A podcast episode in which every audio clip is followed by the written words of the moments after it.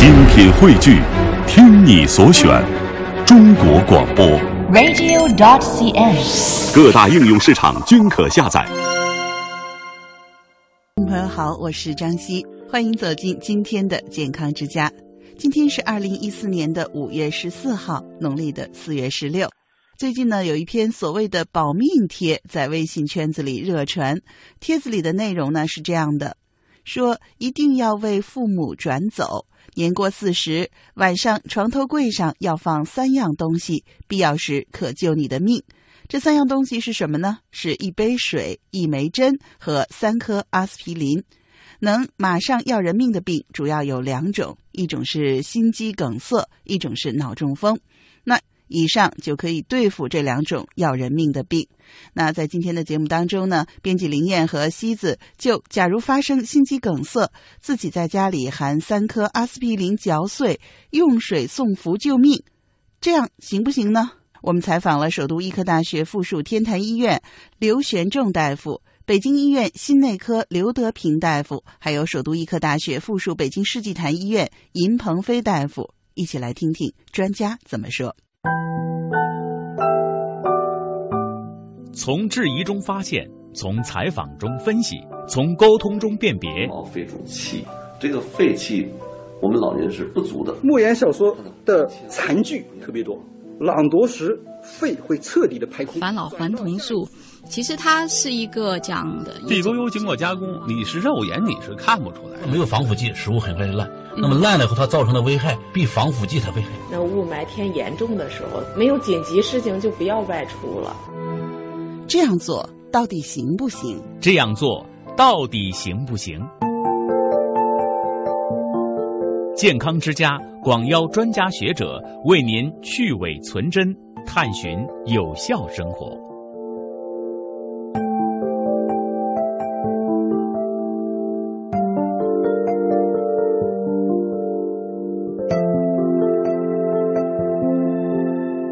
我们采访了首都医科大学附属天坛医院刘玄仲大夫，来听听专家怎么说。刘大夫，我们现在有一种说法，就是对于心脏不好的呃中老年人，床头放上三颗阿司匹林，如果心脏万一不好的话，口服下去能保命。您赞同这种观点吗？您给我们分析分析这种观点合理的地方在哪儿？呃，不足的地方是什么？中老年人吃阿司匹林是一个特别大的话题，嗯，就是有冠心病病病人叫二级预防，比如说我心脏冠脉里放了支架，急性心肌梗死以后，我们的观点是每月复查，医生说让吃，甚至要吃一辈子，这是一大类人。另外，有的呃还没有明确的冠心病，说我吃上阿司匹林来保命，这个一级预防没有。并不主张，嗯，这个是要跟医生沟通的。至于说，呃，床头放三颗那个拜阿司匹林，呃，到时候关键的时候吃三颗，也就是三百毫克能保命，这个绝对不应该。哦，为什么？因为呃，急性冠脉综合征或者叫急性心肌梗死，这个吃。给投入三百毫克的阿司匹林是医生的事情，这个是急救的很重要一个措施。比如说我做冠脉造影、急性心肌梗死，我都可以投三百二十五毫克，这是美国。我中国人，呃，投三百毫克是为了做冠脉造影急性心梗的人。嗯，而我百姓自己去自作主张是有问题的。你三百毫克的阿司匹林服进去以后，内脏的出血怎么办？你需要不需要呢？这些都不是我们百姓自己能够把握的，这是我的看法。嗯，我们也不推荐老百姓自作主张比较大剂量的阿司匹林，这个是一定要和医生沟通的。嗯嗯，医生决定的。嗯，安全过酷暑的问题，我个人觉得就是几个方面，比如说。呃，桑拿天，那么百姓他很多人，不管您多大年纪，他有一一种情绪中暑，嗯，比如说烦躁，比如说睡眠障碍，还有个别的蚊虫叮咬等等等等。你特别热的时候，情绪常常不像春天那春暖花开，不像秋高气爽。那个气候当然舒适，但是在酷暑季节，特别是桑拿天的话，多数人的情绪容易出问题。嗯，所以我们说，反复说，桑拿天应该有一颗宁静的心。嗯，还有比如说百姓说的“心静自然凉”。我们先从心态上稳住，我度好桑拿天，我一定要说酷热，那这个老天爷的事儿我们管不了，我适应它，我接纳它，我好好的过这个这个这个暑天，我又过了一个暑天，不是挺好的吗？这是第一，第二，饮食，我饮食适度的要清淡，我不要过饱。过饱以后，胃肠和心脑蒸血，在桑拿天，在酷热的季节，皮肤是需要很多的血液供应，然后散热的。这个时候吃的过饱，吃的油腻等等，会加重心脏的负担，导致心脑缺血。嗯这是饮食。第三，运动。桑拿天，我们不主张。冬练三九，夏练三伏，那个是练身的。中国古代那些，哎，他是青年人、小伙子，哎，练武的人是应该这样。但是我们普通百姓，在桑拿天，在酷热季节，减少运动量是对的，不要走极端。也不是说酷暑季节就不能动了，也不是，适度运动。嗯，这是第三点。第四，休息好，睡好子午觉。晚上作息时间，比如说小青年要什么 K 歌啦，什么吃烧烧烤啦，喝大量的啤酒了，这些都是不利的。那你应该按照生物钟，嗯，本来天气热，你就是呃睡眠就有障碍，使得自己的生活规律。我大觉我大概觉得这是很重要的几点。最后。有各种慢性病的人，在这个酷暑季节，比如说血压高血压的人、心脑血管病的病人、糖尿病的人，他许多人对于这个酷热他是敏感的，嗯，血管的过度的收缩、舒张等等，所以这个季节一定要药物保驾，你适当的不能够说我不去医院了。或者有的人认为天气暖和了，我降压药可以减了或者停了，这些都是不对的啊！到医院去跟医生沟通，坚持药物保驾，安全度过酷暑季节。刚才我们听到的是首都医科大学附属天坛医院刘玄正大夫的采访录音。接下来呢，再来听听北京医院心内科刘德平大夫的访谈录音。保命，这怎么说保命呢？这个怎么？如果说你真是咱们说水嘛，好说。如果你要有脱水了，或者有什么东西，或者你要服药用杯水，这可以是吧？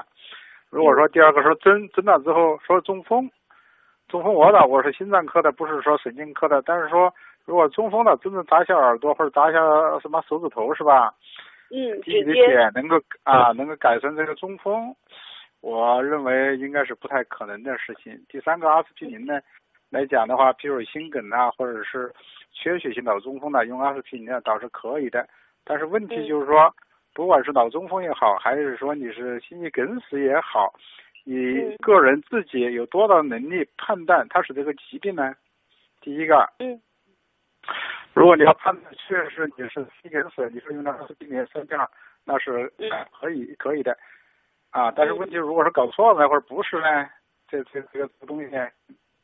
啊，就是说，我们一般的普通的人，如果没有过这种病史的话，应该是没有办法去那个准确的、迅速的判断是不是。对，对对对，我认为是判断来讲非是非常困难的。嗯嗯。啊，第二个呢，真的话对中风来讲，我认为是没有效的。啊。啊，如果说你真是得了心梗了，得了中风，那最好的办法，你赶快到医院去处理。啊，然后呢，检查、处理啊之类的东西。因为这，因为这个时间是最重要的，并不是在你自己做做点这么这个东西，啊，你扎呀，或者是，我估计也没什么用。那就是说，呃，对于如果出现这样的症状，那最主要的是第一时间来拨打急救电话，是吧？啊，对，我这也是这么认为的。嗯嗯，那一般的来说，嗯，比如说，嗯，出现这样的一个就是非常紧急的这种心脏问题的状况，那我们除了拨打急救电话，那么我们还能就是在等待这个急救车到来的这个时间段，我们能我们需要怎么做呢？啊，如果说你真是怀疑心肌梗死，怀疑心肌梗死的话，譬如说这个病人的胸痛，他非常显著啊，这个疼痛。啊，这疼痛受不了，然后呢，高度怀疑是心梗啊之类的东西，当然你要原地休息，是吧？啊，就说你要打电话，第二个原地休息，最好是平卧，第四个呢，就说你这个时候你真是你要高度怀疑是心肌梗死的话，你把阿司匹林用下去可以，把它嚼服三片是是可以可以的。另外来来讲的话，适当的用点硝酸甘油啊，硝酸甘油含到舌头底下。嗯，呃，因为那个一般来说，可能一般的家庭不一定要备这些药。他这个网上的这个所谓的保命贴，他是说让我们一般的家庭家里有老人的可以备一下阿司匹林。那么阿司匹林除了在这个比如说发生这个心梗或者脑中风的情况下可以用的话，这个药还有其他什么作用吗？啊，它小剂量阿司匹林主要是就是抗血小板的作用，就是说和那个中风啊，和那个叫什么这个。啊，心肌梗死啊，然后平常的话也可以吃，比如你有冠心病的，有陈陈旧性脑梗死的，或者你有颤的，有高血压的，啊，有高血压的等等这些很多人群呢，他都可以吃，血栓风险比较高的人群，他都可以常规的吃。嗯。哦，就是像高血压病人，其实是可以经常吃这个阿司匹林。哦，对对，就绝大部分的病人，高血压的病人来讲，或者糖尿病来讲，或者有抽烟的。这些人群来讲，到了一定年岁，比如说五十岁以上来讲，就是大部分人来讲呢，都可以吃阿司匹林作为一个预防的用。哦，是这样。那那么长期服用阿司匹林有没有什么副作用呢？副作用啊是有的，最主要的副作用就是因为阿司匹林抗血小板嘛，抗栓嘛，它最主要的副作用就是出血。最主要最主要的副作用，最常见的副作用就是胃肠的出血是最多了，最多。哦。但是如果说你这个人呢，就是说真正的胃肠出血的话，如果说，比如说你吃了这个阿司匹林很小的剂量，很短的时间内就出血的话，除了这个考虑阿司匹林的副作用之外，你有的时候也要多多的考虑是不是体内有潜在的疾病，因为阿司匹林把它诱发出来了，譬如说胃肠肿瘤啊之类的，它本来的话可能平时不怎么出血，但是你一吃这个药之后，哎，马上就把那出血给表现出来了。哦。嗯。但吃的时间很长呢，它也可以出现溃疡啊之类的。好的，好的，那就是说，我们概括一下，就是那个您认为这个所谓的一杯水、一枚针和三片阿司匹林这个保命，其实是不是最主要的？最主要要第一时间拨打幺二零。对，我感觉我们也最主要是带到医院去啊。从质疑中发现。从采访中分析，从沟通中辨别。肺主气，这个肺气，我们老年是不足的。莫言小说的残句特别多，朗读时肺会彻底的排空。返老还童术，其实它是一个讲的地沟油经过加工，你是肉眼你是看不出来，没有防腐剂，食物很快就烂。那么烂了以后，它造成的危害比防腐剂的危害。那雾霾天严重的时候，没有紧急事情就不要外出了。这样做。到底行不行？这样做到底行不行？健康之家广邀专家学者为您去伪存真，探寻有效生活。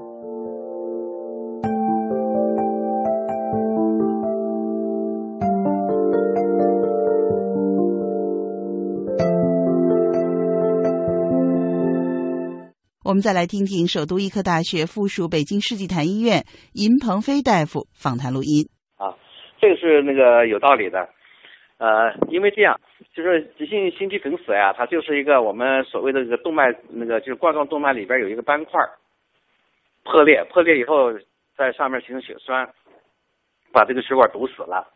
那么咱们吃阿司匹林的目的呢，就是尽快的第一时间让它这个血栓不要形成太多，甚至能把它溶掉。因为这阿司匹林呢，咱们通常是口服的，是吧？咱们是整整体把它吞下去的。但是呢，为了让它尽快的快速起作用，就把它嚼碎了，服下去就很快就吸收了。所以这个是有道理的。比如说我万一真是身边的人或家里人有这个危险情况的话，呃，这样做有什么注意事项吗？呃，就是一个，因为咱们通常用的阿司匹林是肠溶片，是必须嚼碎了。嗯。啊，或者嚼碎也行，因为来的呃这个比较快嘛，嚼碎了拿用点那个水送下去就可以了。啊，就说到现在来说，咱们有没有比这个更好的方式来替代这个阿司匹林呢？因为我们在家里能做自救的，也就这个药，一般我们家里一般都有有备有常备的。其他更好的药当然有了，但是咱们那些药是属于我们专业用、专科用的药，一般老百姓家里不会备着那些药。嗯，还有就是对我们心脏不好的中老年朋友来说，过这个夏天，尤其是万一有桑拿天儿什么的，对这心脏肯定有影响。你有什么要提示我们的？